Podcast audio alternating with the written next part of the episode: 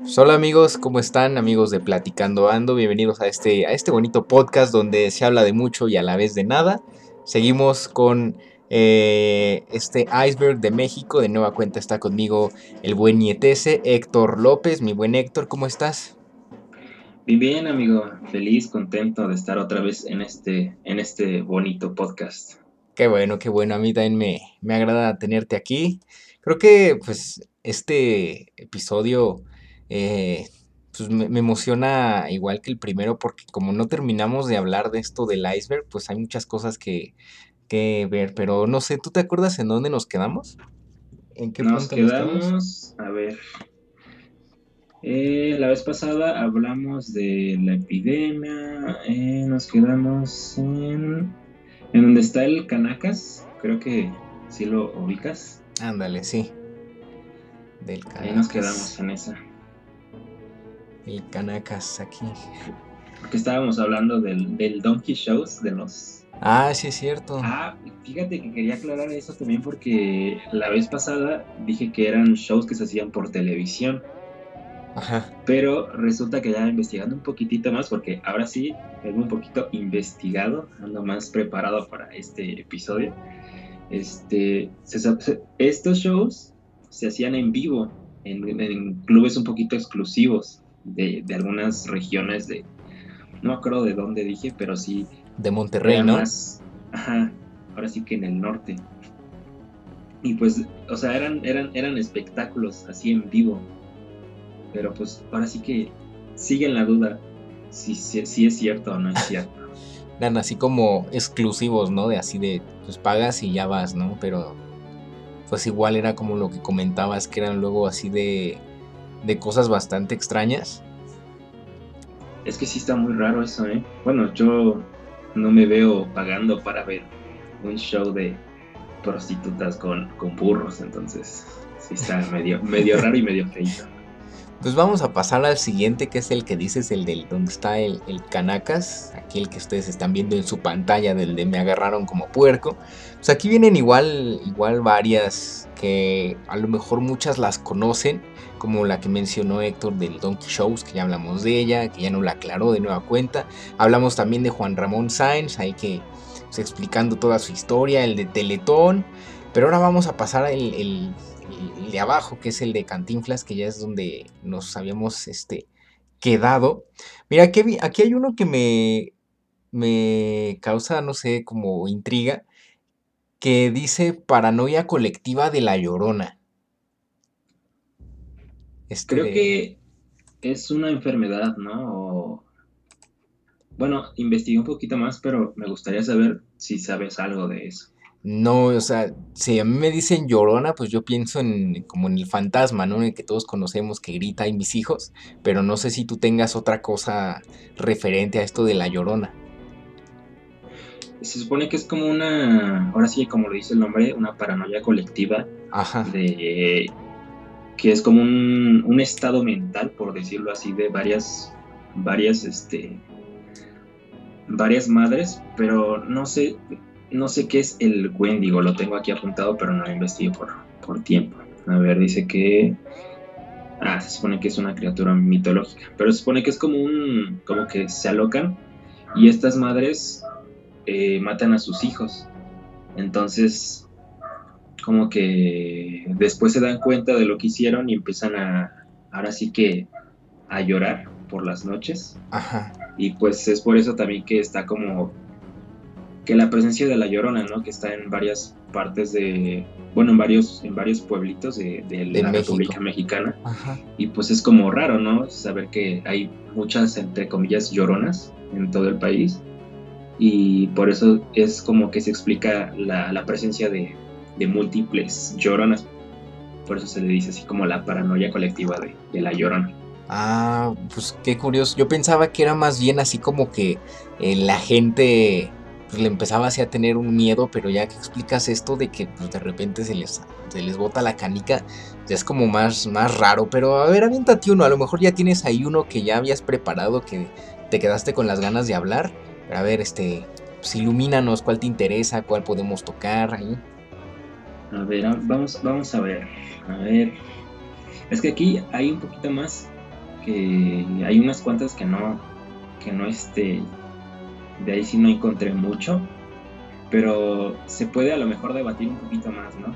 Es decir, el, que me gustó fue el de las apariciones en Kitsania. No sé si alguna vez llegaste a ir a, Kitsania. Ay, no, pues claro que sí. Todo niño tuvo que ir por lo menos alguna vez a la ciudad de los niños. Yo, yo le digo así, la ciudad de los niños. Como que Kitsania para mí ya, ya fue como más moderno, ¿no? Yo, le sigo diciendo así, la ciudad de los niños, de los morros. Pero sí, sí, sí llegué a ir, eh, pues yo creo que a lo mejor unas dos o tres veces.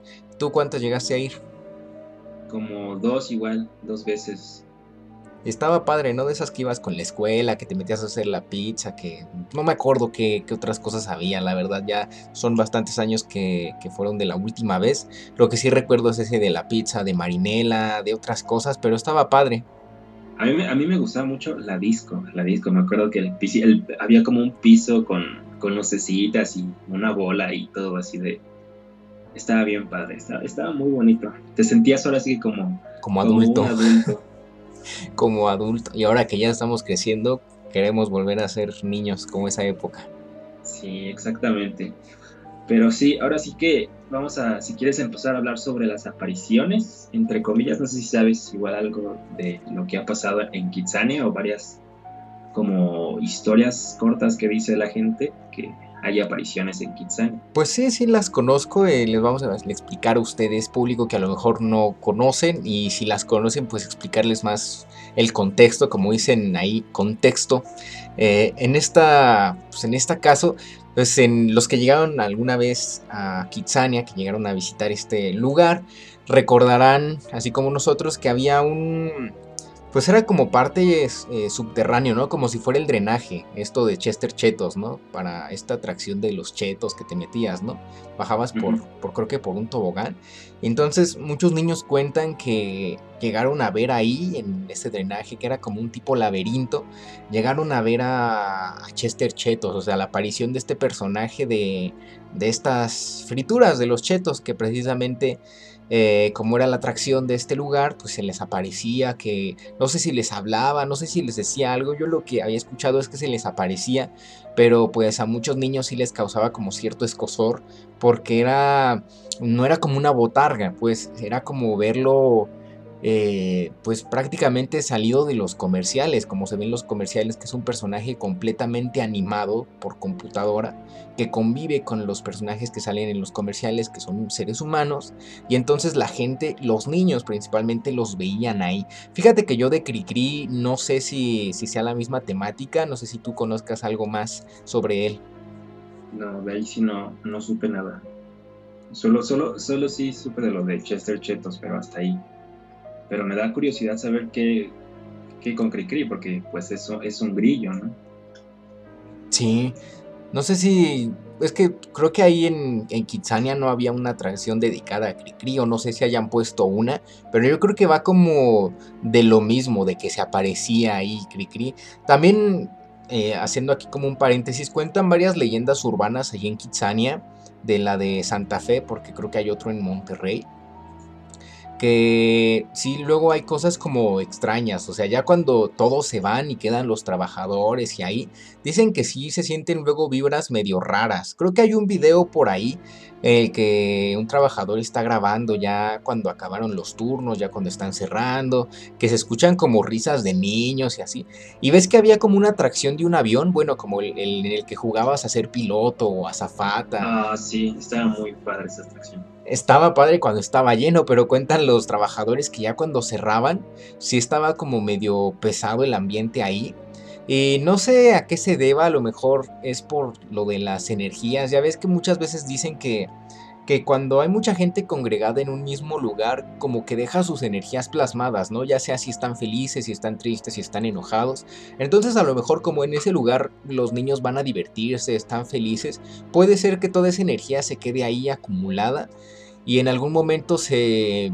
como una grabación, pongámosle, se vuelve a retransmitir, pero a lo mejor no es ningún fantasma, simplemente es la energía que se, que se vuelve a, sentir, pero a lo mejor como uno no está acostumbrado a sentir eso, por eso le dan ñañaras y dicen la vibra está pesada o cosas así. Y ya empiezan a relacionarlo con algún, con algún niño o algún fantasma. Sí, pero pues quién sabe, habría, habría que estar ahí presentes ya cuando cierren para, para ver eso de, de Kitsania. Que precisamente hablando de eso, ya me acordé de algunas eh, como atracciones o lugares que podías hacer. Y había una que era como para construir, que era como podías construir ladrillos. Bueno, no, no construir ladrillos, sino más bien apilar ladrillos para construir paredes y así. También había una cárcel o algo así que los barrotes eran eran como flexibles, o sea, te podías salir por ahí. Estaba padre, ¿no? Era, era medio divertido. Me acuerdo también ahorita que dijiste, no sé si te, no sé si te acuerdas o llegaste a ir, que era como una atracción de bomberos, que le tirabas como chorros así, pero chorros de agua como a maniquís o como plaquetas de cartón, no sé cómo decirlas, pero era la que más me gustaba a mí también. Creo que sí. Fíjate, yo tengo pocas memorias ya de, ya de eso. Pero ya en algún momento, a lo mejor, si tenemos hijos, nos toca llevarlos a Kitsania. a, ver, si nos colamos nosotros para jugar con ellos. Pues sí, estaría padre hacerlo, pero pues ya. Pues eso, para eso falta todavía bastante tiempo. Llegará su momento, llegará su momento. Aquí viene otro que también me, me causa así como intriga, que es incidente de los pitufos ahí de los monitos azules. ¿Tú qué sabes de esto, Héctor? Ah, vi algo, vi como una pequeña disque leyenda, pero no leí mucho, entonces no sé si tú, si tú tienes algo. Es que no sé si se ha relacionado con eso, pero yo me acuerdo que cuando salieron los pitufos, eh, pues en su momento y los años posteriores en los que los retransmitieron, mucha gente así con la onda de de que las caricaturas, la música, era todo satánico, pues los pitufos también estaban dentro de esa categoría de caricaturas medio... Eh, no medio. Ajá, de cuenta, porque supuestamente Gargamel, que es el, el güey que los quiere atrapar, dicen que era como un monje, ¿no? y que los pitufos eran seres diabólicos y que en, realidad ellos eran los malos y Gargamel era el bueno que quería atraparlos para eliminarlos. Y ya sacaban un rollo así y no sé si en Extra Normal o en Venga la Alegría, algún programa de esos sacaron un reportaje hablando de que había niños que tenían peluches de los pitufos y se dormían con ellos y al despertar tenían rasguños, tenían moretones y ya sacaban el rollo de que no, es que los pitufos en la noche se vuelven malos y, te pegan, te muerden. Entonces no sé si sea todo ese rollo o haya todo un trasfondo más grande con los pitufos. No sé qué opines tú. Sí, de hecho yo también leí sobre eso, pero ahora sí que la, que yo leí igual era de un reportaje de, de un señor que pues le a su hijo le gustaban, o a su hija, no me acuerdo, pero le gustaban mucho los pitufos y le ponía canciones para dormir de los pitufos y, tenía una colección de los pitufos, como cualquier niño, ¿no? Que tenía su colección de su caricatura favorita. Pero resulta que una noche el señor pues empieza a escuchar como ruidos extraños en el cuarto de su hijo o hija, no me acuerdo bien de si era niño o niña, pero dice que no lo tomó, no le tomó tanta importancia, pero que cada vez los sonidos empezaban a intensificarse un poquito más y decidió ir al cuarto de, pues, de su hijo. Y que cuando abrió la puerta vio a su hijo con varios, este, bueno, con mucha sangre y con varios cortes y igual así como lo mencionas estaba con, con el, con un juguete de un pitufo al lado entonces empezó como también, como lo, mencionas, de todo este rollo de que los pitufos eran diabólicos. No manches, que eso sí está raro, ¿no? Eso sí ya para saber, este ya, pues ahora sí que ya nada más queda pues, experimentar con un muñeco de pitufo, dejarlo ahí este, grabando en la noche a ver qué es lo que hace, a ver si se mueve al estilo Toy Story, pero pues quién sabe. Este, ¿qué otro así te llama la atención que debamos comentar con el público? Porque a muchos sí les intrigaron varios temas de los que tocamos y hubo otros que a lo mejor no hablamos porque pues simplemente no había como la este así la carnita suficiente para sacarlo y hablar así chido, pero ¿cuál te cuál te llama la atención? Mira, este sí me sí me impactó un poquito porque lo investigué. No sé si igual sepas algo sobre el tema que se llama películas Snuff de Tijuana. Las de Tijuana no, pero sí conozco así los como las leyendas urbanas que sí. Bueno, no leyenda urbana porque sí era como real de esto que alguna vez nos, inclusive nos lo explicaron en la clase de cine independiente, ahí el, el, buen Maldonado, que nos explicó que hubo una serie de, de películas que, bueno, no películas, más bien videos de este estilo, videos snuff, gore, así de de una categoría bastante baja, una calidad bastante baja que les llamaban trauma, que los encontrabas en los tianguis, en los mercados, ya llegabas a tu casa, los ponías y lo único que eran eran videos de asesinatos reales, violaciones, o sea, una carnicería horrible de esos videos que hoy corren por la internet y que te dicen los puedes encontrar en la deep web y todo eso, pero pues cuéntame qué hay referente con esto de las películas snob de Tijuana. Exactamente así como lo mencionas, que son videos de o pequeños cortometrajes y todo eso que tenga que ver con asesinatos, necrofilia y todo este tipo de contenido gore, pues ahora sí que son lo que son, pero sin necesidad de usar maquillaje o algún tipo de efecto visual o especial. La cosa es que pues realmente antes no había como algún registro o, se había validado como tal estos filmes o este tipo de, de contenido. Pero se había ahora sí que el primer registro, entre comillas, fue encontrado en un libro que se llama Ed Sanders The Family, del famoso asesino Charles Manson, que ya muchos lo, lo, ubicamos, ¿no? Porque pues, el vato estaba bien loco y hay varias entrevistas incluso hacen memes, ¿no? Con él. Y pues ahora sí que ese fue como el primer registro. La otra, la otra cosa es que fue en Ciudad Juárez, en Chihuahua, donde se tienen registros igual de, pornografía sádica, entre comillas. Eh, este tipo de, bueno, este contenido se encontró en un, en un teléfono celular y hay una infinidad de videos, no sé cuántos videos, no tengo mucho conocimiento sobre qué tanto encontraron. Y pues en todos estos videos se puede ver a mucha gente, ahora sí que mutilada, con el cuerpo todo cortado. Pero sin embargo, Después de un ratito se encontró un testimonio de una chica que se llama Vanessa Mendoza, que ya dice ser una superviviente de, uno de estos casos, porque hace cuenta que te cuento la historia que, bueno, su testimonio que dio ella, que pues un día, ¿no? Se fue a, trabajar como cualquier otro día, Tomó, su tomó su camión, eh, tomó la ruta, bajó del camión, caminó, su, su ruta cotidiana, ¿no?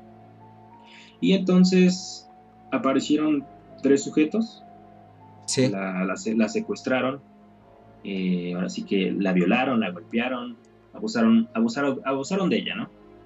La cosa es que llega un, momento en el que esta chica pierde la razón, pero sigue escuchando, ¿no? Empieza, ahora sí que la conciencia más bien.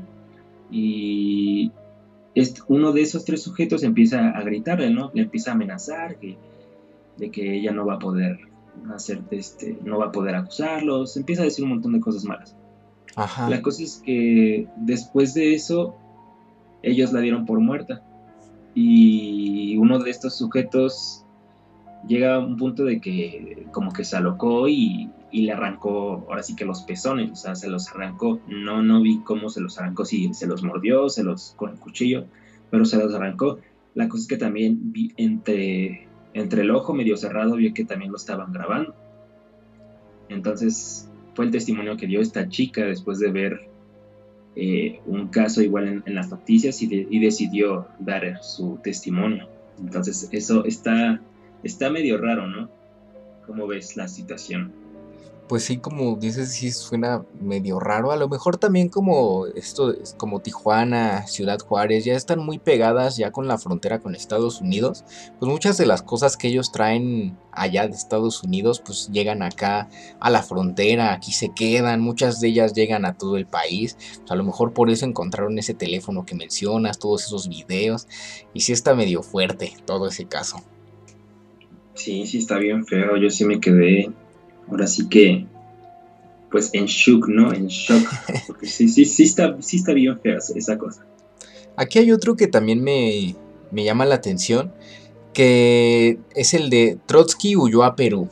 Para quienes no, conozcan muy bien a, León Trotsky, bueno, pues él, fue un, escritor, un filósofo eh, soviético, ruso, que, bueno, pues él también fue un político, ¿no? Revolucionario, ruso, pero de origen judío, que cuando termina la Segunda Guerra Mundial empieza toda esta persecución del régimen de Stalin a muchos que no estaban en, digamos, en favor del movimiento de, este cuate, de Joseph Stalin. Entonces él huye a diferentes lugares y ya el último lugar donde se exilia, porque estuvo exiliado en Europa, en Turquía, me parece. Uno de los últimos lugares a donde llega es a México y quien lo trae es precisamente el pintor Diego Rivera. Le dice a Lázaro Cárdenas, quien entonces era el presidente de México, oye, pues quiero que le des asilo a Trotsky.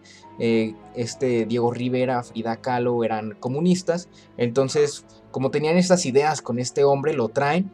Y al final lo matan. A Trotsky lo matan aquí en México pero aquí supuestamente dicen que huyó a Perú, que, que se salvó de los atentados que tuvo.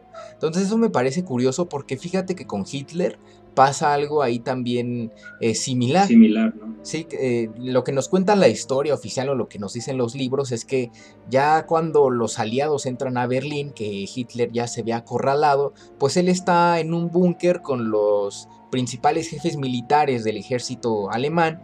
Estaba con Eva Braun, que era su esposa, con algunos familiares, y entonces Hitler se suicida, se dispara y ya, se muere para que no lo capturen. Pero hay, hay varios documentales que cuentan que Hitler huyó a, Argentina, que ahí fue donde se le dio asilo a muchos eh, miembros de, del ejército nazi que, pertenecieron a, toda esta eh, pues bola de, de, soldados asesinos. Entonces huyen a Argentina y cuentan que Hitler estuvo ahí hasta los años en que murió. Entonces hay varios documentales que tratan de probar que en realidad sí el, el canciller de Alemania sí huyó a Argentina y por eso me llamó la atención porque aquí mencionan lo mismo con León Trotsky de que pues no lo mataron en México, él se salvó de este atentado y huyó a Perú.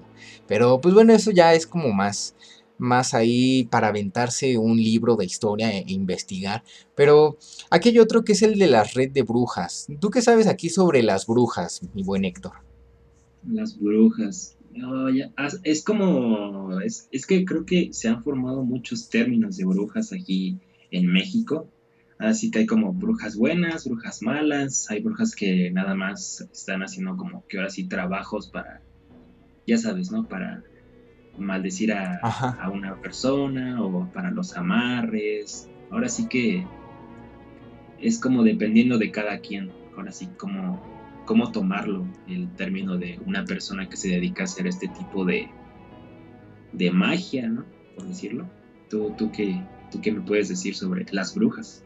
Pues yo sabía, así como lo, lo que tú sabes, de que hay brujas malas, otras que son buenas, así como magia negra o magia blanca. Hay otros que dicen que la magia, o sea, es como, es como lo habían definido alguna vez como el cuchillo, ¿no? El cuchillo pues al final de cuentas sirve para, para cortar la comida, pero también sirve para matar a alguien. Entonces es, no es que un cuchillo sea bueno ni malo. Entonces así luego definen a la magia, que no es como que sea blanca ni negra, simplemente es magia que te sirve para los fines que tú quieras.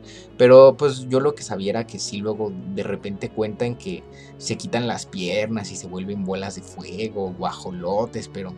Pero no sé si tenga que ver aquí con el aspecto político de que hay muchos que, eh, que están ahí como dentro de la política y que van a pedirle algo a las brujas como así de un favor para que me vaya bien o para que me cuiden, para que me protejan. Así como lo que mencionaste de los narcos, que le rezan a la Santa Muerte como para pedir que les cuide eh, sus negocios o para que no los vayan a matar o más bien para que mate a sus enemigos. Yo creo que a lo mejor es algo así.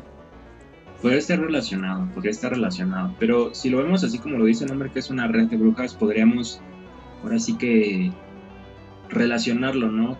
¿Qué, tan, qué tantas brujas hay en México o en, ahora sí que en todo el mundo? ¿Cómo son sus reglas? ¿Cuáles son las normas que tienen que seguir? Eh, ahora sí que podríamos igual darle como unos requisitos, ¿no? Para poder entrar a, a ser parte, ¿no? Porque yo digo que como que hay, hay que saber, ¿no? O sea, no es solo de, de entrar a YouTube, buscar un tutorial sobre cómo hacerle un amarre a, a tu amado a tu amada. Y como que también si buscas aprender, pues necesitas a una experta, ¿no? Entonces debe de, debe de estar como relacionado el término de una red de brujas. Como una escuela, algo así como estilo Harry Potter. Exactamente. ¿Qué otro te llama la atención que podamos tocar de este escaño donde está el buen Cantinflas? A ver, ¿qué otro podemos tocar? ¿Qué te llama la atención? Mm, a ver, la verdad es que de nosotros, no, no ahora sí que, mm, mira, el verdadero caso Cañitas, que, que es Cañitas es algo muy famoso, pero de ahí sí no sé mucho, no sé si al, ese tema sabes o de algún otro tema.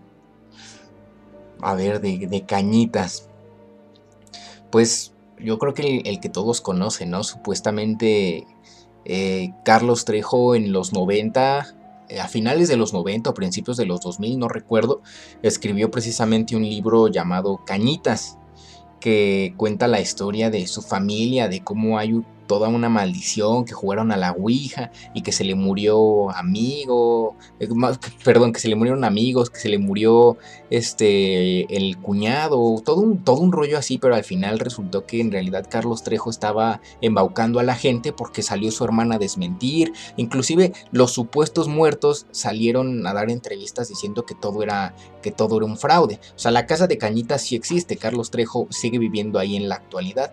Y pues como él sigue con este rollo del cazafantasmas y todo su punto de vista de que él es el, único que puede verlos, el único que puede cazarlos al estilo de la película de los cazafantasmas, pues él cuenta de que todo lo que está en el libro pues es real y es lo, es lo que se cuenta, hay películas y todo eso, pero es lo que yo sé, la mezcla de la ficción que se inventó este señor y la realidad que en realidad es que no pasó nada. Es, de eso sí no sabía mucho. O sea, sí vi la película y, ahora sí que sí me daba miedo, pero nunca pensé que fuera real. O sea, yo ahora sí que tiene mucho que la vi esa película. Creo que estaba muy niña y, por eso me, llamó la atención. Pero a lo mejor puede que haya un trasfondo, ¿no? Ya para estar dentro del iceberg. Pues yo creo que sí. Puede ser que, que si haya pasado algo de índole paranormal pero a lo mejor no de la magnitud con la que dice Carlos Trejo, porque lo que él contaba era que lo que habían invocado al jugar a la Ouija había sido un demonio, algo, un, ente, como le dicen, de bajo astral, que lo único que quiere es ahí fregar a, a pues a quien lo invocó y esto provocó la muerte de varias personas. Pero como te digo, pues ahora sí que lo que dice Carlos Trejo contrasta con lo que dicen las personas que supuestamente habían muerto en el libro, lo que dice su hermana, o incluso los mismos lectores que conforme van leyendo eh, la novela, pues se dan cuenta de que hay algunas discrepancias entre esto y esto, y básicamente lo escribió la misma persona, entonces o es gris o es negro, pues ponte de acuerdo tú, carnal. Entonces ahí sí, quién sabe pues sí, ya de esos ya, ahora sí que ya no, no, no sé mucho de las otras. Pues eso. ¿Tú, tú, quieres tocar algún tema o, nos pasamos a la siguiente? Tú, tú dime, tú dime. Pues ya el último para pasar a la siguiente es este que dice bóvedas de Salinas, que creo que había escuchado alguna vez esto, y no sé si es lo referente a que supuestamente Carlos Salinas de Gortari mandó a construir unas supuestas bóvedas abajo de la Catedral Metropolitana, esta iglesia grandota que está en el centro de la ciudad, eh, a un lado de Palacio Nacional. Y supuestamente ahí abajo tiene, pues quién sabe qué tenga, ¿no? Pues son bóvedas para guardar cosas a lo mejor dinero, oro, las vacunas contra el COVID, ¿no? Pues quién sabe qué, tendrá ahí guardado, pero dicen que tiene cosas ahí, ahí guardadas, es como la, leyenda o el mito urbano. Que yo sepa, lo único que hay abajo de la catedral, además de las catacumbas donde, tierra, donde entierran a los cardenales o a los sacerdotes, pues son, son pirámides, o sea, restos de, de, de Tenochtitlan, las pocas ruinas que pueda haber abajo. Pero así, pues quién sabe es lo que cuenta. Pero pues sí, como dices, si quieres nos pasamos a la siguiente a la siguiente parte. Entonces, a ver, échate, échate el que te llame la atención. Y aquí lo comentamos. La que, me gustó, la que me gustó fue la de las primarias construidas sobre cementerios. No sé si en algún punto de de su etapa de la primaria siempre, siempre hubo la, la mítica leyenda de que esta escuela fue construida en un cementerio. No, curiosamente en mi primaria jamás, jamás corrió ese mito, ni en mi primaria ni en mi secundaria corrió ese mito de que la escuela estaba construida sobre un panteón. ¿En las tuyas sí? Sí, en la mía sí. De hecho, hasta se hacían sus, sus leyendas y, sus rituales. Y es que me, acuerdo mucho de que. Hace cuenta que mi escuela sí estaba un poquito alta. Eh, y los baños sí estaban medio, medio tétricos, sí estaban medio feitos, y estaban bien oscuros. Y siempre había la leyenda de que en las niñas, entre las niñas, si, si ibas al baño con las, con las uñas pintadas de negro, se te iba a aparecer una niña y te iba a matar. Y, en el baño de los niños había un payaso. Entonces siempre estaban las, las leyendas así de... En los, siempre, siempre aquí en México hay una leyenda diabólica de un payaso en una de las escuelas. Eso sí, fíjate que en mi, en mi prepa sí contaban que había como un payaso, una bailarina que se aparecían ahí. Contaban también la historia de una niña que... La historia era incoherente por sí sola, porque contaban que, que era fin de ciclo y a la niña la dejaron encerrada en el baño por accidente y entonces como se quedó todas las vacaciones encerrada se murió de hambre y por eso se aparece, ¿no? La niña, pero pues, es, incoherente, ¿no? Pero sí llegaban a contar que se aparecía la niña y así. Pero eso de los cementerios, fíjate que nunca me tocó que en mi escuela dijeran que estaba construida sobre un panteón. No, o sea, bueno, yo en las, yo como sí fui en unas varias escuelas, sí, sí me tocó escuchar pero ya ahorita pues realmente dudo que sea cierto porque pues ahora sí que todas esas más esos comentarios eran por parte de mis compañeros, ¿no? Entonces no, en ese entonces era como de, ah, no más sí es cierto, pero ahorita es como de, no manches morro, cállate, ¿no? pero resulta que esto en algún punto sí fue cierto porque quitaban las lápidas para aprovechar así entre comillas el terreno que estaba ahí para asentar las escuelas pues yo creo que puede tener esto cierta parte de, razón. Porque hace poco, para los que conozcan a los de leyendas legendarias, no sé si tú Héctor los conozcas. Sí, sí los conozco. Son de Ciudad Juárez y hicieron como una, ¿cómo llamarlo? Pues sí, como una exploración urbana, una escuela allá de Juárez muy vieja. Y cuentan que esa escuela sí estaba como construida en un panteón, o sea, no toda, pero como tú dices, para como nivelar el terreno o así pero eso es como ya en muy pocas. Ya no creo que no creo que hoy, hoy por hoy ya haya escuelas que estén construidas sobre panteones, porque ya muchas de ellas están construidas en lugares donde no hay nada y ya empiezan ahí a afincar. Sí, es como dices, es muy difícil ahora sí que aprovechar estas zonas donde están los cementerios. A ver, este que dice que solo el 30% del crimen es real. ¿Tú qué opinas de eso? De que el resto pues, es falso. La verdad, como está la cosa ahorita, como está la zona en la que vivimos, lo veo muy, muy dudoso. ¿Podría ser real? No, pero no sé. La verdad, no, no, no pienso, o sea, personalmente yo, yo siento que, que no, que, sí, que sí es como medio real, entre comillas. Aunque las cifras sean muy, muy elevadas, probablemente sea verdad. Sí, ya suena medio jalado de los pelos, ¿no? Que el 30% del crimen es real y que el otro 70% pues es falso y ya, puro, pura ilusión. Por alguna razón es una teoría conspirativa. Pues sí, tienes razón. Pero pues ahí raro, raro que mencionen esto del 30%. Por lo que vemos y por lo que comentas, no solo la zona donde vivimos, yo creo que ya la mayoría del país es pues, bastante, bastante peligroso. Es un lugar peligroso donde si te vas por la zona oscura, es probable que regreses intensa a tu casa. O no regreses. O no regreses. Aquí hay otro que dice los mayas son refugiados de Troya. Les habíamos dicho al inicio del capítulo anterior que conforme fuéramos avanzando por los escaños de este iceberg, las teorías iban a sonar cada vez más jaladas de los pelos, como esta del 30% del crimen es real y ahorita que los mayas son refugiados de Troya. ¿Qué opinas de esto, Héctor? No sé, fíjate que como he estado viendo últimamente muchos videos de la mitología. De hecho, también tienes tú unos videos de mitología de. No me acuerdo, espera, ¿cuáles eran? No sé si los puedes decir. Sí, precisamente hay un podcast dedicado a esto de la, de la guerra de Troya, ahí como resumida, lo mejor que se puede. Sí, están muy buenos, ¿eh? vayan a escucharlos ahora mismo. Bueno, terminando este podcast pueden ir a escucharlos. Y este, he visto muchos videos que supuestamente nuestros dioses de, aquel entonces, de, esas épocas, se relacionan entre comillas con los dioses de otras culturas que son como la egipcia y, la griega y la romana, Y, o sea, suena razonable, pero lo veo muy, muy difícil también. Que por cierto, ya, ya cuando pasemos al, siguiente, a la siguiente sección del iceberg, hay uno que me gustaría tocar en, de los temas, que igual tiene que ver con, con, este, con nuestra cultura. Pero sí se me hace muy difícil que nuestros los mayas sean refugiados de Troya. Sí, eso ya es como más, más jalado de los pelos, ¿no? Que los, que los mayas.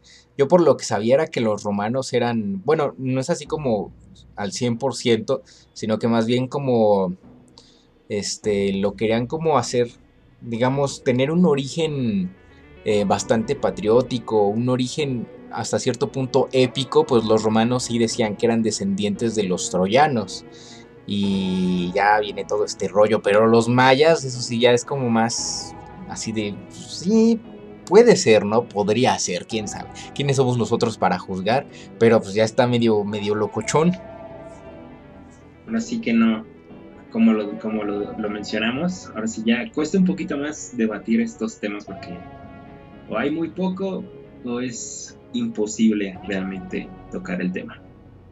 Sí, ahí sí ya habría que investigar más a fondo, tener todos los recursos. Pero bueno, pues ya, pasando al otro, aquí dice extinción programada de la vaquita. Es lo que se refiere a este, pues esta especie, creo que es un cetáceo, la vaquita marina, que pues ustedes sabrán que en mm, años recientes, pues esta especie marina ha estado envuelta en esta situación de que pues estaba próxima a extinguirse, que había ahí un problema por preservar la especie, de que era muy difícil controlar la caza ilegal de este animal. Y es que propiamente no es que se cazara a la vaquita marina, sino que la vaquita marina es depredador natural de la totoaba. Y entonces por la pesca de totuaba muchas veces las redes atrapaban a la vaquita marina. Es lo mismo que pasa con los delfines. Los delfines cazan atún y las redes atrapan a los atunes y da la casualidad que de vez en cuando atrapan a un delfín.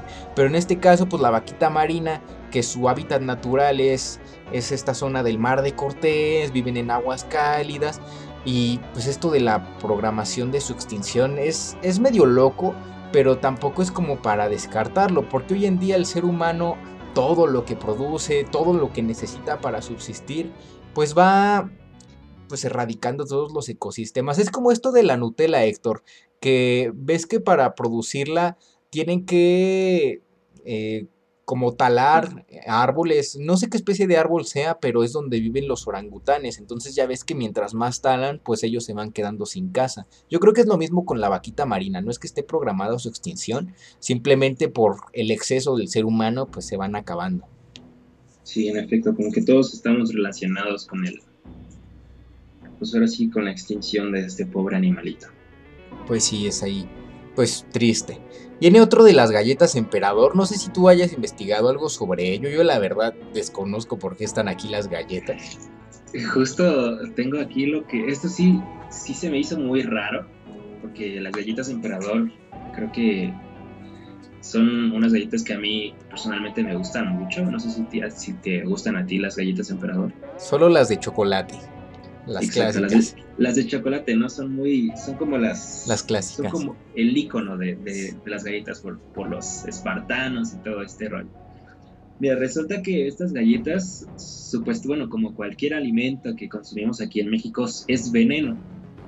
Pero eh, se supone que hubo ahí una controversia con estas galletas porque supuestamente estas galletas estaban hechas con, con acerrín y con cristal molido y el relleno o la cremita que tiene entre la, entre la galleta eh, se supone que es de origen animal de, la misma compañía.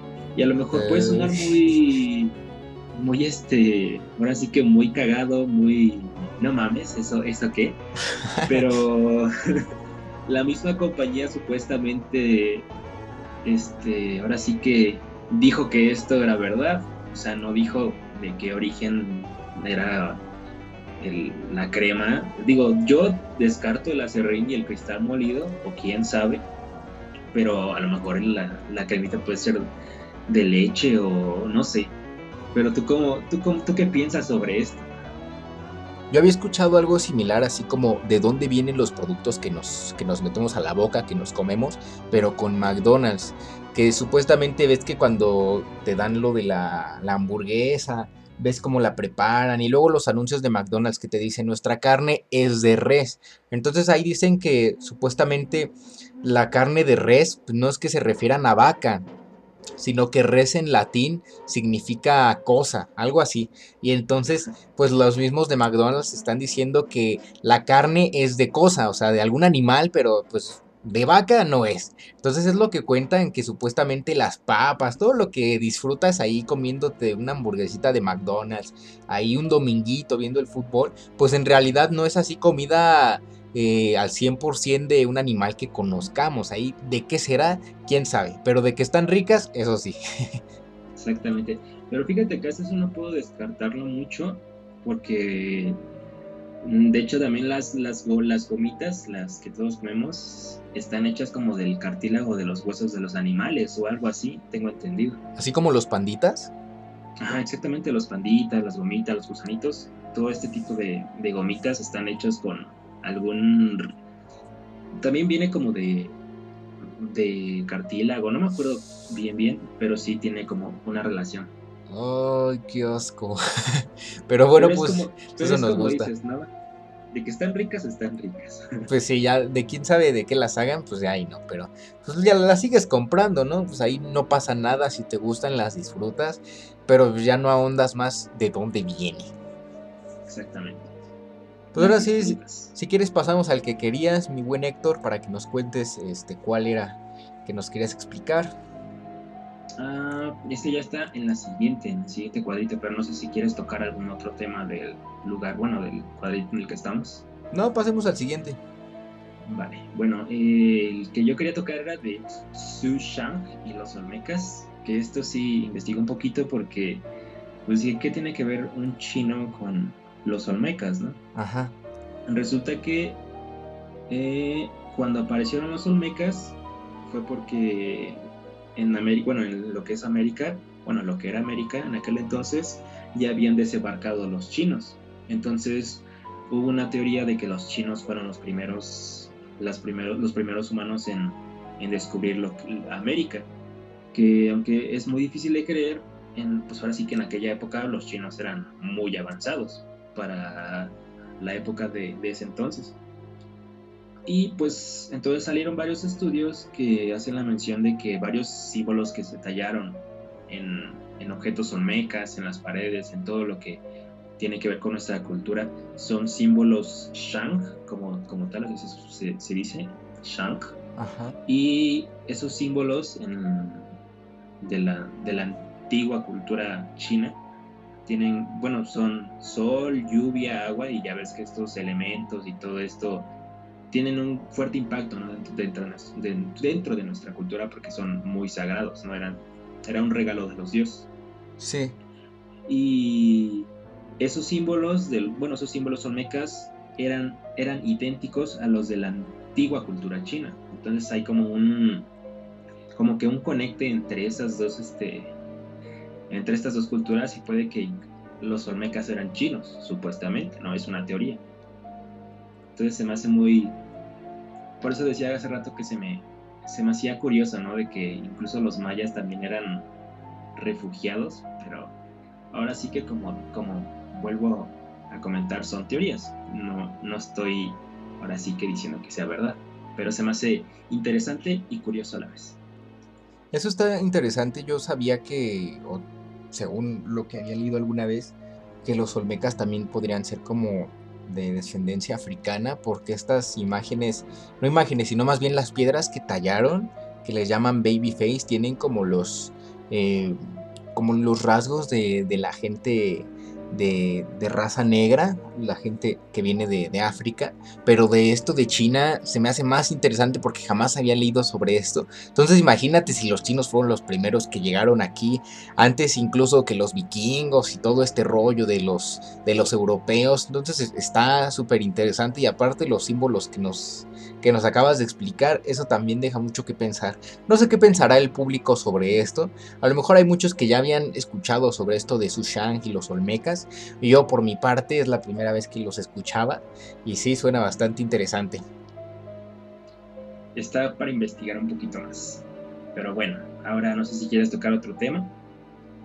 Pues aquí viene otro, igual hablando sobre las las culturas prehispánicas, que es el de los principios científicos del tonali. Y es que lo que yo sé es que en la época prehispánica esto del tonali era como... O sea, cuando tú nacías, los dioses, eh, ahora sí que los papás de los dioses, te daban como ciertos dones, que era como el tonali, ¿no? Y entonces, para que tú liberaras estos dios, estos, estos dones, perdón, tenías que hacer como una, una ceremonia religiosa, espiritual para que tú liberaras estos, estos dones. Pero más allá de los principios científicos del tonal, no sé, es lo único que podría explicarles sobre esto. No sé si tú conozcas algo acerca de esto. No, ahora sí, ahora sí te fallo. Ya no, ya no hice mucha investigación, pero, pero no. Pues no, así que bastante curioso. Ahí está ladrando Lucas Mamarre.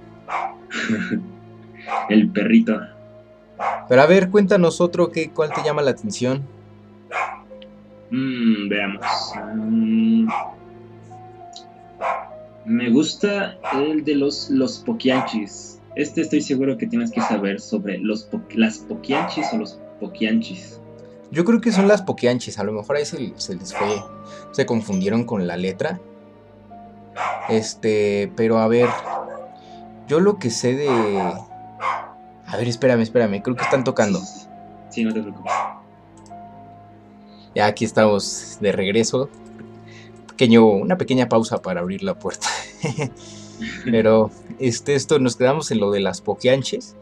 Yo lo que había escuchado y por leyendas legendarias, que creo que fue su primer episodio, es que explican que las poquianches eran unas mujeres, eh, eran hermanas, creo que eran tres, que eran asesinas, eh, pero cómo se vuelven asesinas, pues resulta que ellas empezaron a poner un burdel en, cierto estado de la República, que ahorita no recuerdo cuál es, pero ponen un burdel en un pequeño pueblito, ya saben, en estos pueblitos donde no llegaba la ley, prácticamente olvidado por Dios, en mitad del siglo XX, entonces pues ahí México todavía no estaba completamente urbanizado, las poquianchis empiezan a poner estos, estos burdeles que se convierten en lugares de mala muerte, cantinas, empezaron a secuestrar mujeres, niñas, para explotarlas laboralmente y sexualmente, y entonces ahí las poquianchis se convirtieron en unas, en unas mujeres eh, horribles porque arruinaron familias, arruinaron vidas y,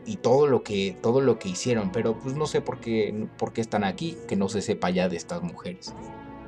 Está cañón porque, bueno, de lo que yo supe es que, bueno, de casi como lo dices, que secuestraban a niñas eh, desde los 12, 13 años, ya cuando llegaban a los 25 ya era cuando no les servían y cuando llegaban a los 25 las mandaban con un verdugo que las torturaba a no poder más y, las mataban. Pero pues ya, ¿no? Resulta que las metieron a la cárcel y, y ahora sí que cada quien murió. Y eran cuatro hermanas, creo. Ah, yo pensaba que eran tres. Bueno, ahí las cuatro, las cuatro poquianchis, pero aún así no importa cuántas hayan sido, lo que hicieron sí fue bastante horrible. Y eso no lo sabía, lo que mencionaste de que ya a los 25 pues, prácticamente ya no le servían. Cuando hoy sabemos que pues, una mujer a los 25 años apenas está como, eh, bueno, no empezando, sino que ya es como, digamos, está prácticamente joven para vivir lo que resta de su vida. Pero para estas mujeres ya los 25 era, pues ya, jubílate, ya no sirves para nada. Sí, está, está muy feo la situación. Aquí hay otro que me llama la atención que dice verdadera masonería. ¿Tú qué sabes de la masonería, Héctor? Masonería, muy poco, fíjate. Ahora sí que no, no. O sea, como que a lo mejor me puedo dar una idea ahorita si das algo, sobre, bueno, si vas a hablar del tema, tal vez me dé una idea, pero no quiero ahora sí que confundirla. Entonces, si tú sabes de algo, ilumina.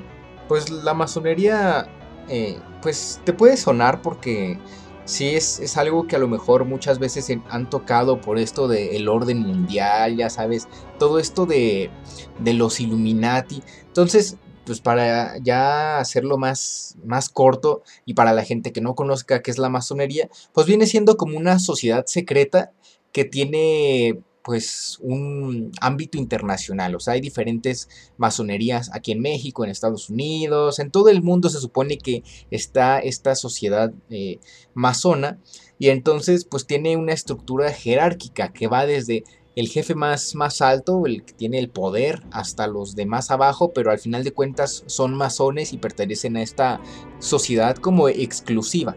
De hecho, eh, si no estoy mal en este dato histórico, creo que Benito Juárez era masón. O sea, sí tenía ahí como este, este estilo masónico. Y muchas veces llegamos a confundir la masonería con, con algo malvado o algo así de, pues son los, los causantes de todos los males del mundo, del COVID-19, pero... Pero creo que aquí también viene esta parte de que masonería es muy distinto a todo este de que de que ellos sean los que controlan el mundo. A lo mejor sí es una, sociedad que sí tiene bastante poder, pero ya de ahí a controlar cada aspecto de, de, la vida de los seres humanos de este planeta, pues está medio raro. Que, pues digo, no, no es algo que, que no esté exento de pasar, pero así de, pues ellos fueron los causantes de lo del COVID, pues ya está como más, más jalado de los pelos. Pero tampoco se descarta. Claro, no se descarta porque puede que haya la posibilidad, ¿no? Ya hoy por hoy pasan cosas así tan pequeñas que dices, ¿cómo es que esto puede afectar pues a todo el planeta? Sí, y muy afectados que nos dejó el COVID, por ejemplo. Sí, el COVID, o esto de, de del barco de Ever Given que se que se encalló en el canal de Suez, pues tú dices, bueno, pues es un barco en el canal de Suez, al otro lado del mundo, en Medio Oriente, ¿eso cómo puede afectar en México? Bueno, pues porque ahí como pasan todos los barcos que cruzan del Mar Rojo al Mar Mediterráneo, que cruzan de, África, de Medio Oriente hacia Europa, y de Europa vienen hacia acá, hacia América, pues ahí te das cuenta de que es como cuando tú obstruyes una tubería, de repente ya nada pasa y se empieza a llenar todo de agua y ya. Ahí tienes que llamar al plomero. Pero a ver, este, ¿cuál otro dices que, podemos tocar? Es que ahora sí ya no hay como que mucho. Bueno, hay, hay, muchos que no conozco más que Acapulco Kids, que es igual una red de pedofilia en Acapulco, pero que no hay castigo, o sea, ahí sí no hay castigo, por más que haya una red inmensa de, de niños, bueno, prostitución de niños pero no sé si tú sepas algo al respecto. Mira, no sé nada de esto de Acapulco Kids, pero no lo, no lo veo muy lejano. O sea, si querían poner de gobernador a un cuate que tiene acusaciones de violación, pues tampoco veo como que sea bastante extraño para los guerrerenses y más en específico a los de esta ciudad de Acapulco que tengan esta red de prostitución o trata de, de niños.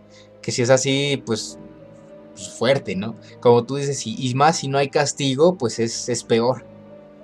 Peor tantito.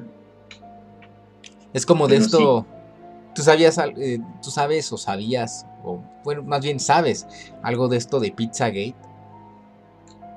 Sí, sí, eso sí sé un poquito del tema, pero si tú tienes así, yo sí, o sea, yo te conozco, entonces ilumíname, ilumínanos a todos.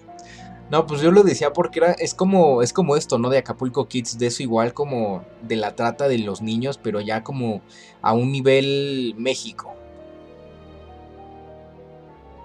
No, pues sí está, sí está muy, sí está muy canijo. De hecho, hay varios videos, ¿no? Sobre Pizzagate. Pues no sé si, bueno, yo sé que debe de haber, pero no los he visto yo así a ciencia cierta. ¿Tú sí los has visto? Vi de uno, de, de una, no me acuerdo si era una actriz o era una, una, una política de Estados Unidos que, que hacía fiestas, de hecho, para, para ese tipo de, eventos. Y no sé, bueno, de hecho también incluyendo Pizzagate voy a hacer la mención de, no sé si has visto el, la teoría del video de, de Justin Bieber que hace en uno de sus videos musicales que se llama Yomi, creo que la canción, si no, me, si no mal recuerdo, se hace como, ahora sí que mensajes subliminales de, de esta red de, de ancianos y de gente pues mayor que, que son parte de, de este, de este de esta secta más Pues yo creo que sí, es que pues como dicen que ellos como son cantantes o luego artistas que tienen como mucho poder, mucho dinero y se codean con gente que tiene aún más poder que ellos, pues sí luego dicen que sí se ven cosas medio raras. Así que ya no, no, no entra, no entro yo ahí porque soy pobre. Ahora sí que nosotros los eh, los mortales, la gente de a pie, la gente que no, no goza de esos privilegios de poder codearse con un Carlos Slim o pues con algún artista así como Justin Bieber, pues no sabe de esto, no sabe qué es lo que pasa detrás de las puertas de los hoteles exclusivos de Manhattan y todo este rollo, ¿no? De, de aquí de México, pues eso ahí ya, eso ya es más como una leyenda urbana más, más negra, más oscura. Así que queda al criterio de la gente. Así es, y ese, sí está medio, medio raro. Mira, aquí hay otro que, que lo acabo de ver y me deja intrigado porque dicen el posclásico no ocurrió. Para que no conozcan, eh, los que no conozcan muy bien qué es el posclásico, pues es un periodo dentro de la historia de Mesoamérica y el posclásico pues viene siendo eh, el periodo en el que se desarrollan las civilizaciones mesoamericanas eh, pues importantes o las que tuvieron como más renombre, como los zapotecas, como los mayas, como los mixtecas, obviamente los aztecas, los mexicas, pero pues es aquí curioso porque dicen el posclásico no ocurrió, entonces ¿qué ocurrió? Entonces ¿por qué tenemos Teotihuacán o por qué está Monte Albán o todas las pirámides? No sé si es a lo que se refieran de que supuestamente los aliens son los que construyeron todo eso. Y si has visto esos, esos programas de, de National Geographic o de History Channel de pues los alienígenas son los que construyeron las pirámides. Lo veo muy difícil, ¿eh? Es que también es todo un rollo porque no siento que ya empiezan a generalizar cosas que no tienen ni sentido, o al menos para mí no tiene sentido. Sí, ya es como más, más loco, porque dices, las pruebas eh, físicas pues están ahí y también están los registros históricos como los códices, los libros de historia, pues que nos dicen que pues toda esta gente simplemente pues eh, supo aprovechar la la poca tecnología que tenía a su disposición, la piedra, el cincel, sacaron el, uso de su inteligencia al máximo y construyeron grandes ciudades como Teotihuacán o, centros importantes como el Centro Ceremonial Otomí, que está aquí en el Estado de México, que es muy bonito, yo lo he visto nada más en fotos, pero se ve que está muy bonito, ¿no? No sé si lo has visitado. Sí, he, he visto, bueno, tengo cerca de Teotihuacán, o es lo más cerca que tengo de casa y, es muy bonita. Entonces, las pirámides, a mí me encantan las pirámides. Entonces, creo que es algo que, que a lo mejor a muchos les fascina también, ¿no? Entonces, también, de hecho, también está por eso el, el cómo lo hicieron, ¿no? La curiosidad de estas, estas pirámides tan grandes, eh, hacerlas a mano, pero ahora sí, como tú lo dices, ¿no? Supieron aprovechar su, sus, sus herramientas. Pues sí, yo creo que a lo mejor es nada más eso y ya es una onda de, de querer tachar la, historia oficial. Pero bueno, ¿qué, te parece? ¿Cuál otro podemos mencionar? O si quieres ya nos pasamos al siguiente.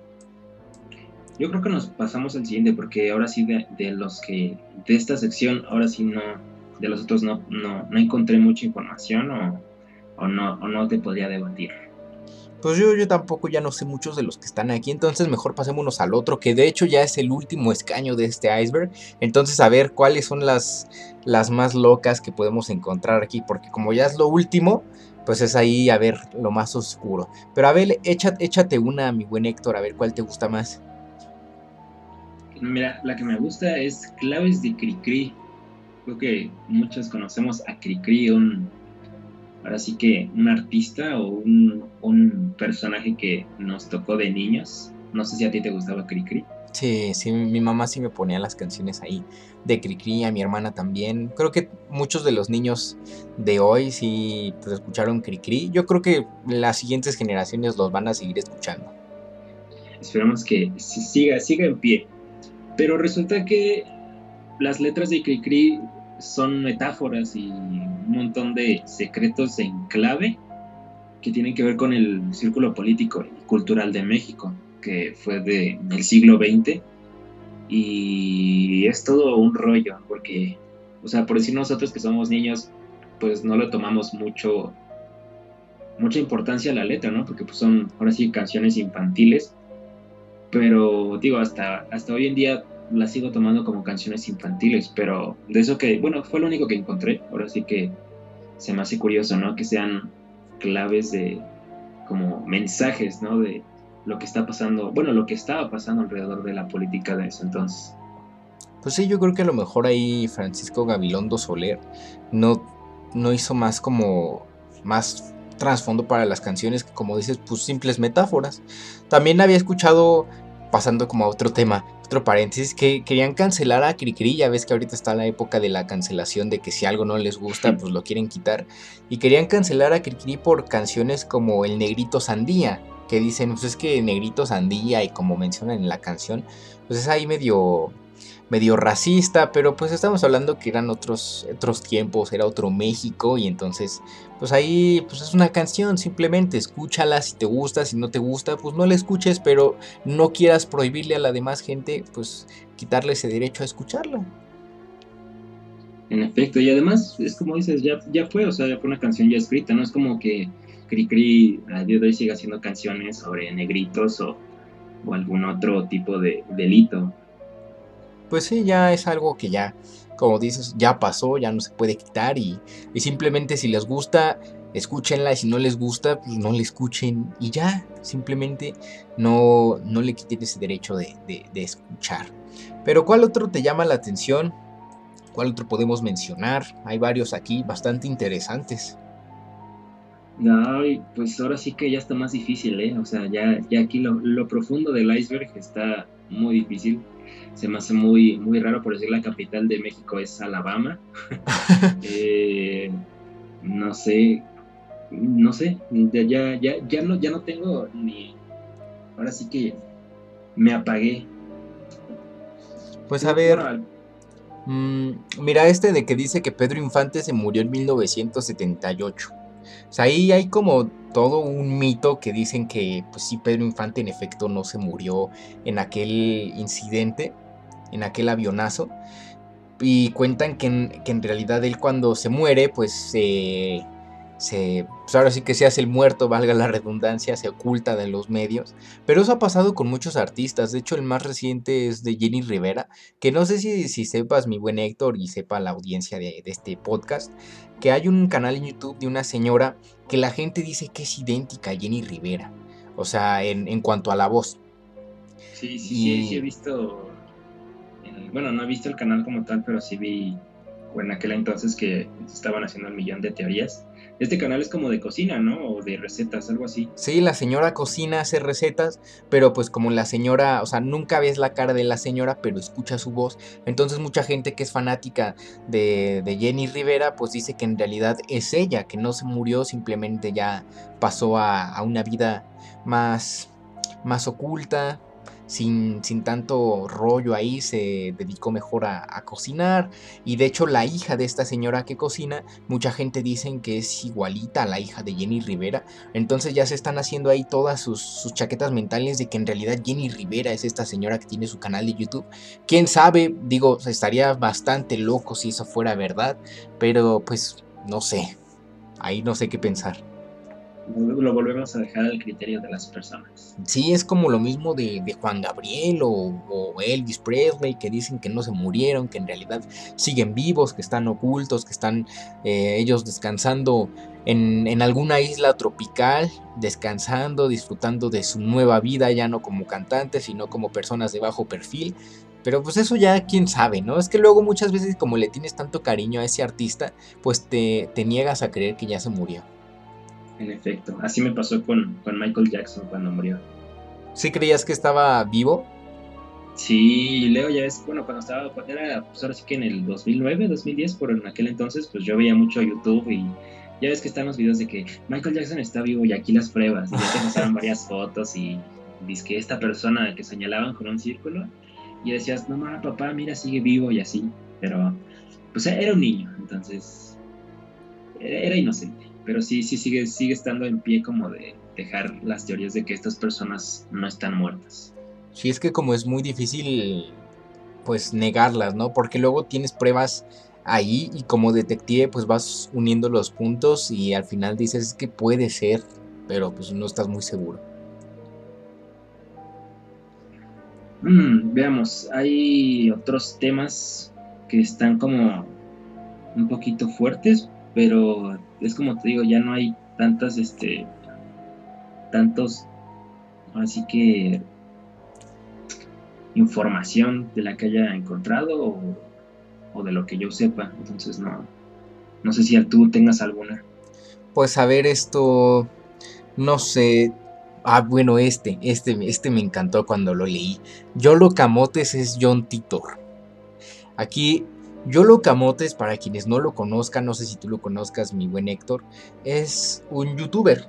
Es. Eh, hace videos explicando la historia de México. Que bueno, al final les voy a dejar aquí una vista para que vayan a ver su canal si les interesa. Así como al del buen Héctor para que también lo puedan seguir en YouTube. Y Yolo Camotes habla de la historia de México y habla de diferentes cosas, como por ejemplo la historia de, no sé, Miguel Hidalgo. Ya te explica un poco de la historia de Miguel Hidalgo desde su visión y también con varios eh, referentes históricos. Entonces es interesante si quieres conocer un poquito de la historia de México. Pero esto de que ya es John Titor, y ahora, ¿quién es John Titor si no lo conocen? John Titor supuestamente es un viajero en el tiempo. Hubo un programa eh, radial en los Estados Unidos y digo hubo porque no sé si todavía esté al aire, que se llamaba Costa Costa, que era, digamos así como la mano peluda eh, gabacha.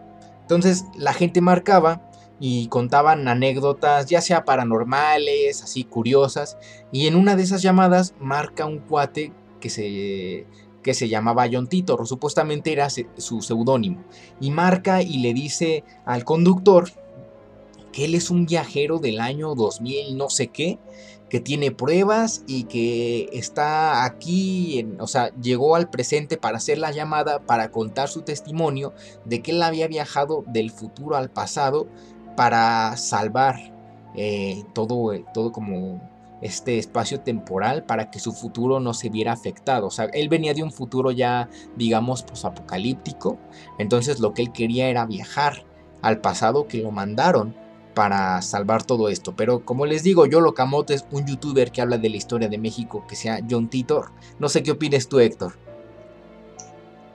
Híjoles, la verdad es que ya no sé ni qué decir porque está, está interesante, ¿eh? Creo que a mí me gustan mucho las teorías sobre el viaje en el tiempo, pero no lo sé. Ya para dedicarte a ser youtuber la veo difícil. Pues sí, es, como te digo, y me dio mucha risa cuando la leí, porque pues yo lo camotes es así de, ¿cómo va a ser él un viajero en el tiempo? Digo, ya si te pones muy conspiranoico y le das vueltas al asunto y dices, bueno, pues es que podría ser, ¿no? Pero pues, ahí ya de que dices, este, pues no lo sé, no sé qué creer. Así como dice el meme, no lo sé, Rick, parece falso. Así estoy yo justo ahorita. Pues Ahí están, como les decíamos, en el último escaño están como las, las teorías o estas cosas más locas. Si ustedes conocen a Yolo Camotes, díganos, ¿creen que en realidad él es un viajero en el tiempo? Él es John Titor, él es quien ha hecho esa llamada al programa radial de Costa a Costa para advertirnos que en el futuro las cosas van a estar muy feas. No lo sé. Yo de, de este humilde servidor opino que en realidad simplemente es ahí ya alguien que se le ocurrió poner que yo lo camote ser un viajero en el tiempo. Y pues tú Héctor también opinas que pues también, o sea, a ti también te cuesta creer que un youtuber sea un viajero en el tiempo. Así hasta yo soy viajero en el tiempo también. Posiblemente tú eres viajero en el tiempo. Ya podrías decirnos cómo está el futuro, qué películas se han estrenado, cómo están las consolas de videojuegos, no sé, los carros ya vuelan ya no hay COVID. Quién sabe. No quiero alterar la, línea, de, la línea temporal. y mira, si esta teoría de Yolo Camotes ya le suena como muy loca, la que sigue es todavía así dices, ¿quién escribió esto? ¿Un niño de 5 años? O el Pípila cargaba el arca de la alianza.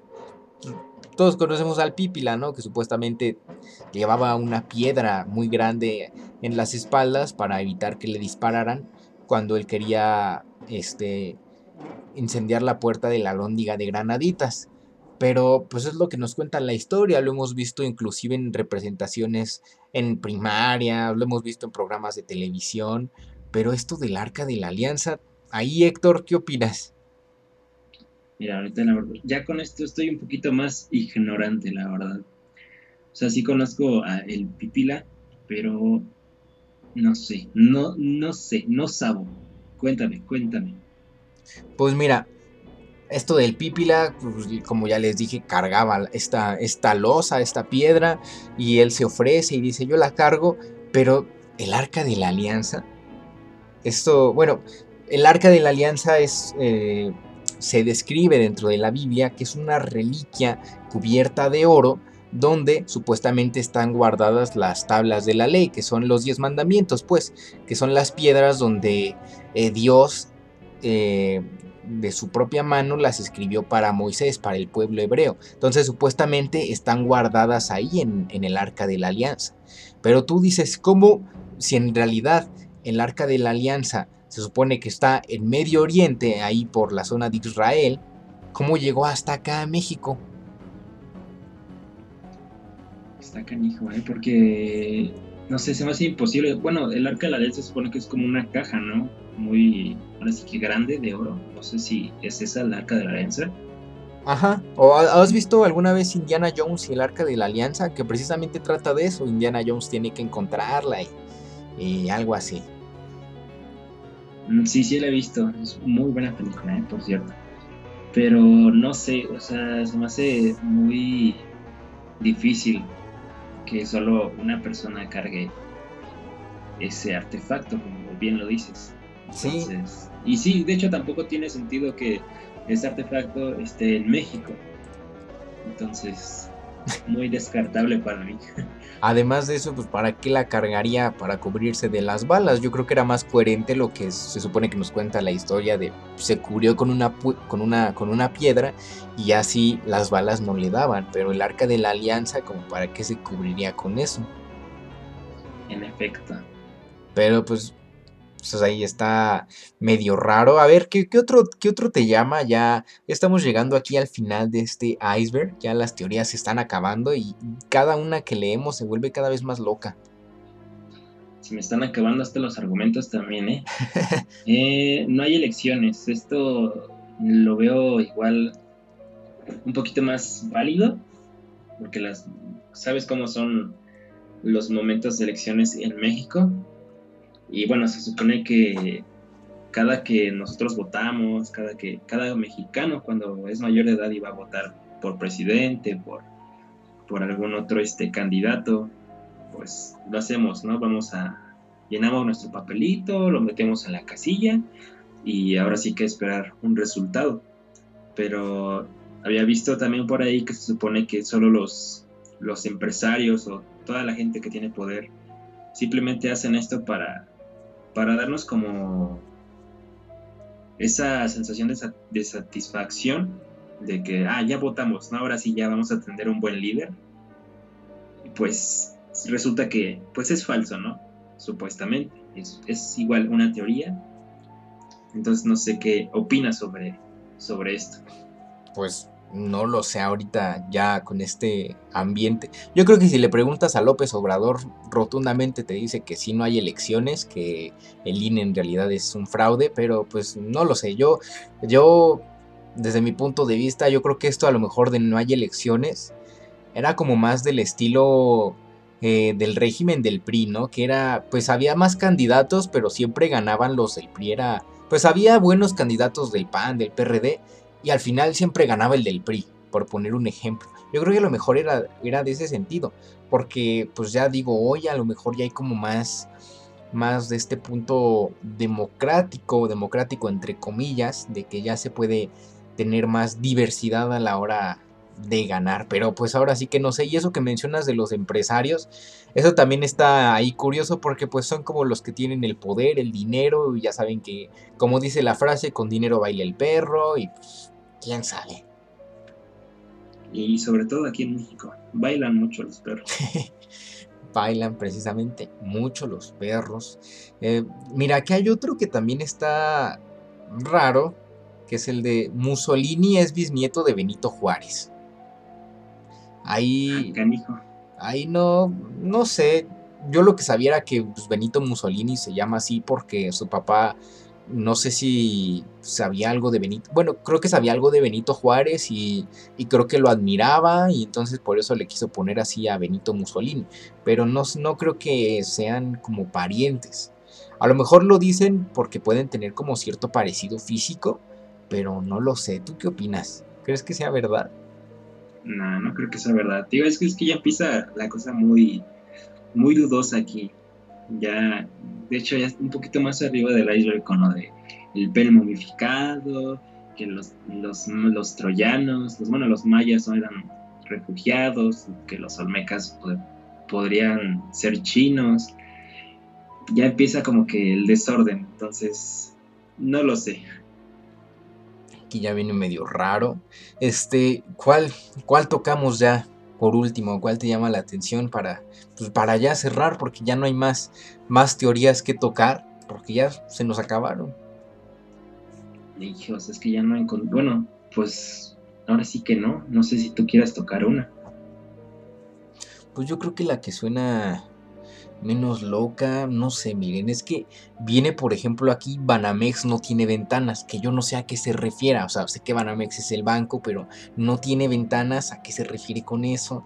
O sea, ventanas, pues yo he visto varias sucursales que sí tienen ventanas, entra la luz del sol, entra el sol, pero no lo sé. Y luego viene aquí otro que dice Iturbide pactó con Hidalgo. que habrá pactado? Pues no sé, que a lo mejor Hidalgo se entregara para que lo fusilaran o para que Iturbide con la, pues con la fusilación de Hidalgo él pudiera llegar al poder.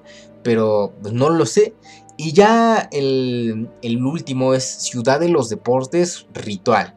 Ciudad de los Deportes, creo que es donde estaba o está, no sé si sigue ahí, el Estadio Azul y la monumental Plaza de Toros, pero no sé a qué se refieran con ritual. A lo mejor cuando la construyeron hicieron ahí todo un rollo. Es que ya ves que luego hay como una leyenda urbana que cuenta que supuestamente para construir un puente o para construir una casa o un edificio pues que vaya a ser importante o relevante para la sociedad mexicana, se acostumbra, según la leyenda, a meter a gente dentro de los pilares o dentro del piso, luego le echan el cemento, como un sacrificio para que la, construcción no se caiga. Entonces no sé si sea algo así de ese estilo. Puede, puede que, porque de hecho, arribita del iceberg nos saltamos igual una que decía, ¿no? De que, que metían gente debajo de los puentes y entonces podría podría estar relacionada con ese tipo de, estructuras, ¿no? De meter a gente dentro de estas, pues ahora sí que, construcciones. Eso a lo mejor sí tiene un punto de verdad porque luego cuentan las historias, así que, ah, pues para que el charro negro te deje construir o para que el diablo te deje construir tu puente, pues tienes que poner cinco niños, ¿no? En, ahí en, la construcción. Hay una, creo que hay una presa en San Luis Potosí, creo, creo, digo, no, no me acuerdo muy bien del dato, que supuestamente la leyenda cuenta que hicieron esto precisamente para construir la presa, metieron a un niño chiquito para que no se cayera la, la presa, o sea, la construcción. Y cuentan que cuando el niño llore, cuando en algún momento la población escucha al niño llorar, significa que la presa se va a romper y se va a desbordar y se va a llevar el pueblo que está cerquita de ahí y todos se van a morir. Pero es una leyenda urbana más. Pero pues está interesante por todo esto de lo que mencionan de la gente que meten ahí. Está canijo, eso no me la sabía. Y ahora sí que empiezo a entender un poquito más unas caricaturas otakus que, que veo. Pero no, no más. Está interesante. ¿eh? Pero pues ahora sí que como dicen, ¿no? Son leyendas, son teorías conspirativas, queda el criterio de toda la gente y, y pues ya. Pues sí, ahí ya es simplemente algo que, que, tú creas y si tú crees que en realidad si la gente la metían en los pilares, pues estás libre de creer. O si crees que en realidad Benito Mussolini sí era pariente de Benito Juárez, pues también esto, simplemente este iceberg era para comentarlo, porque hay cosas tan locas que tenemos aquí en México que de repente unas las conocemos, como al principio del, programa pasado que hablamos del asesinato de Colosio, que pues todos conocemos eso, ¿no? Sabemos eh, a lo mejor en menor o mayor medida qué es lo que pudo haber pasado, pero ya ahorita lo que hablamos, lo que mencionaste tú Héctor de los olmecas que son chinos, o esto que hablamos de, de aquí de esta parte de lo del pípila, pues ahí ya dices, bueno, pues aquí de qué habrán fumado, que las teorías que se aventaron son muy raras. En efecto, ¿de qué se habrán basado para ponerlas en, en este iceberg, no? Pues sí, yo creo que ya se nos, nos acabaron las... Ah, no, espera. Aquí hay otra. Mira, arriba de la de Yolo Camotes dice una que dice nahualismo. Esa también está buena. ¿Tú sabes algo así como de los nahuales? En poquito, pero nahualismo, o sea, el término nahualismo, no. Sí, yo creo que es, yo creo que ha de ser nahualismo como de los que practican eso, ¿no? De, de cómo cuentan de que se transforman en animal. Sí, podría ser. O sea, sí, sí, sí, sí. Sabemos que los nahuales son pues, bestias o monstruos, no sé cómo decirles. Pero ¿Te imaginas? Ah, podría entrar también, ¿no? De los del chupacabras y todas estas leyendas urbanas, pero nahualismo no lo, no lo, había, no lo había pensado, ¿eh? Bueno, no lo había visto tampoco. Pues sí, ha de ser así del estilo de estos, de estos cuates, chamanes, brujos que se transforman ahí en un animal, pero a lo mejor se refiere a que debe de haber como, así como lo mencionaste de las brujas, que puede haber como ciertos grupos, como escuelas o, o cosas así, pues de los nahuales también puede, puede ser que haya así como muchos. Está interesante. Podría ser un crepúsculo, pero con nahuales en vez de lobo. en vez de lobos, que sean perros o ratas, ¿no? Pues quién sabe en qué se transformen los nahuales. y pues ya prácticamente se acabaron esto de las de las teorías. Y así como se acabaron estas teorías del iceberg, también se acabó este podcast. Por fin llegó eh, a su fin este iceberg que nos tardamos dos, dos episodios. Que si lo hubiéramos hecho en uno solo, Héctor, hubiera quedado súper largo, pero estuvo mejor que lo hubiéramos dividido. Así estabas por segunda vez en Platicando Ando, que de nueva cuenta te agradezco, amigo, por haber estado aquí. Fue pues un privilegio que me hayas acompañado en este pequeño espacio que pues ya cuando quieras venir, pues nada más avísame y ya hablamos, hablamos de otra cosa, hablamos de, algo que te guste, hablamos aquí de, de, lo que, pues de lo que tú quieras. Aquí en Platicando Ando las puertas están abiertas para hablar de lo que, de lo que se pueda, porque como mencionamos al principio en este podcast se habla de mucho y a la vez de nada. No, muchas gracias a ti amigo por la invitación, la verdad es que me sentí muy a gusto, o sea, el primer episodio se me sentí un poquito más nervioso y estaba un poquito más apagado, ¿no? Porque tenía un problema con la garganta, pero ahorita ya traté como de mejorar. Ya igual de, escucharme en el primer episodio me dio un poquito de pena, la verdad.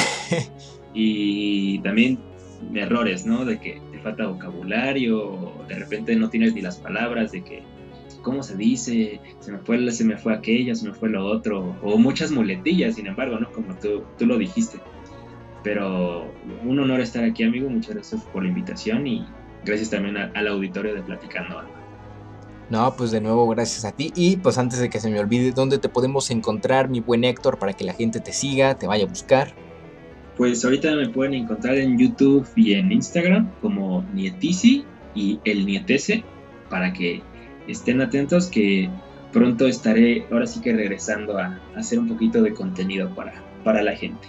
E igual voy a estar invitándote amigo para, para que te estés preparando. Vale, muchas gracias. Y también pues ya espero que pronto regrese eso de, de Twitch, tus streams, porque pues eso también está padre ver, ver la diversidad y ver lo que juegas, porque también, como nos comentó en el primer episodio, pues Héctor ahorita está en una pausa creativa, preparándose para seguir ahí este, trabajando, pero trayendo contenido de calidad, porque si algo tiene Héctor en su contenido es calidad, pero pues obviamente quiere mejorar para traer algo mucho mejor de lo que nos había presentado al principio, que ya era bueno pues imagínense ahora lo que nos va a traer ahora que ya esté así al 100. Entonces, pues, pues, esperemos que ya pronto regreses a Twitch, pero pues como ya nos comentó, lo pueden seguir en Instagram, en YouTube, que por cierto acabaste eh, de subir ahí un, pequeño video, en, eh, me parece que fue ayer.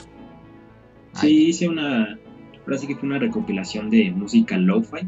es, es una es una playlist de 30 minutos para música relajada, para que estudien, hagan tarea, para que la dejen ahí. Es muy tranquilita, está muy buena. Se las recomiendo ahora sí que con amorcito.